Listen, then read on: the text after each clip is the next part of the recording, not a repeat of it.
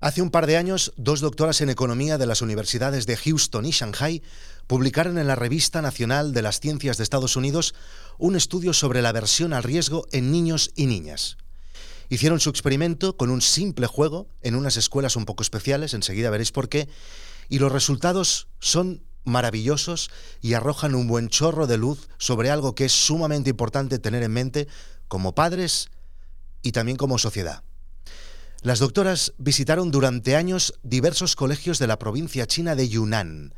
En esa zona viven los Mosuo, la única minoría china con una cultura matriarcal, o sea, una cultura en la que el papel de cabeza de familia recae en las abuelas y en las madres y donde las mujeres toman las decisiones económicas, domésticas, agrícolas. Pero en Yunnan, que es esta zona de la que os estoy hablando, también viven otros grupos étnicos con una estructura patriarcal en la que las mujeres quedan subordinadas a los hombres.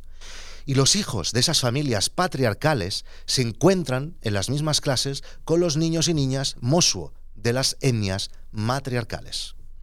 Las investigadoras plantearon un sencillo juego a los niños y a las niñas de esas clases y era una especie de, de, apuesta o de lotería en la que se podía escoger entre ganar seguro una pequeña cantidad de dinero o tener un 50% de probabilidades de obtener una suma de dinero mucho más grande. Hicieron el juego durante años con más de 400 estudiantes de diversas escuelas primarias y secundaria, niños y niñas de entre 7 y 14 años. Por cierto que, por si alguien le pueda extrañar este tema, muchos estudios han demostrado que los juegos de lotería de azar son un buen indicador de cómo se comportaría la gente en el mundo real. Si uno toma decisiones más prudentes mientras juega, probablemente tomará decisiones más prudentes en el mundo real. Y al contrario. ¿Y qué resultados obtuvieron estas investigadoras? Pues en los cursos superiores, los chicos que han vivido en una cultura patriarcal eran de largo los que tomaban más riesgos. Por contra, las chicas de la cultura patriarcal tomaban cero riesgos. Pero, ¿y si nos vamos a los cursos inferiores? ¿Quién tomaba más riesgos en esas clases? Pues entre todos, tanto los de la cultura matriarcal como los de la cultura patriarcal, las niñas que habían crecido en un mundo en el que las riendas las llevan las mujeres ganaban por goleada. Esas niñas llegaban a la escuela sin miedo, seguras de sí mismas, y eran las que tomaban más riesgos de entre todos los niños de colegio, vinieran de la cultura o de la etnia que vinieran. Pero ahora viene lo más triste de los resultados observados por este mismo estudio por estas dos investigadoras. Estas mismas niñas, después de haber convivido durante años con niños y niñas de las culturas patriarcales, se volvían mucho menos propensas al riesgo y se igualaban a las otras niñas, escogiendo la opción de mejor me quedo como estoy. Y no es una cuestión de edad, porque el estudio también pudo comprobar que eso no les pasaba a las niñas de los Mosuo que habían sido escolarizadas en casa y que no habían tenido contacto con las culturas patriarcales.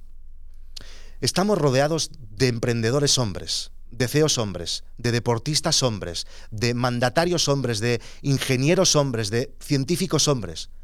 Vivimos en una mentira que a algunos les hace pensar que la biología pone a cada género en su lugar, pero vivimos en este tipo de sociedad porque, mal que nos pese, arrastramos costumbres medievales, somos unos trogloditas.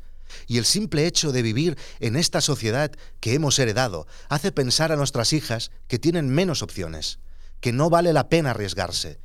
Y esta es la única razón por la cual hay menos mujeres que se arriesgan en todos los campos. Tenemos que luchar contra esta mentira siendo muy radicales, sin una puta contemplación. No tenemos que dejar pasar ni una, a nadie. Tenemos que, y yo lo hago cada día como padre, mostrar a nuestras hijas modelos a seguir de mujeres que, aun y vivir en esta mierda de círculo vicioso, han sido valientes y han hecho cosas extraordinarias. Cada noche le leo a mi hija Valentina dos o tres historias de mujeres cracks. Margaret Hamilton, Marie Curie, Frida Kahlo, Jane Goodall. Tenemos que explicar a nuestras hijas de dónde venimos y que hace cuatro días todo aún era peor para ellas. Y lo que ha costado que las dejaran llegar hasta aquí, por ejemplo, para votar, para vestirse como quieran, para tener las mismas libertades que los hombres.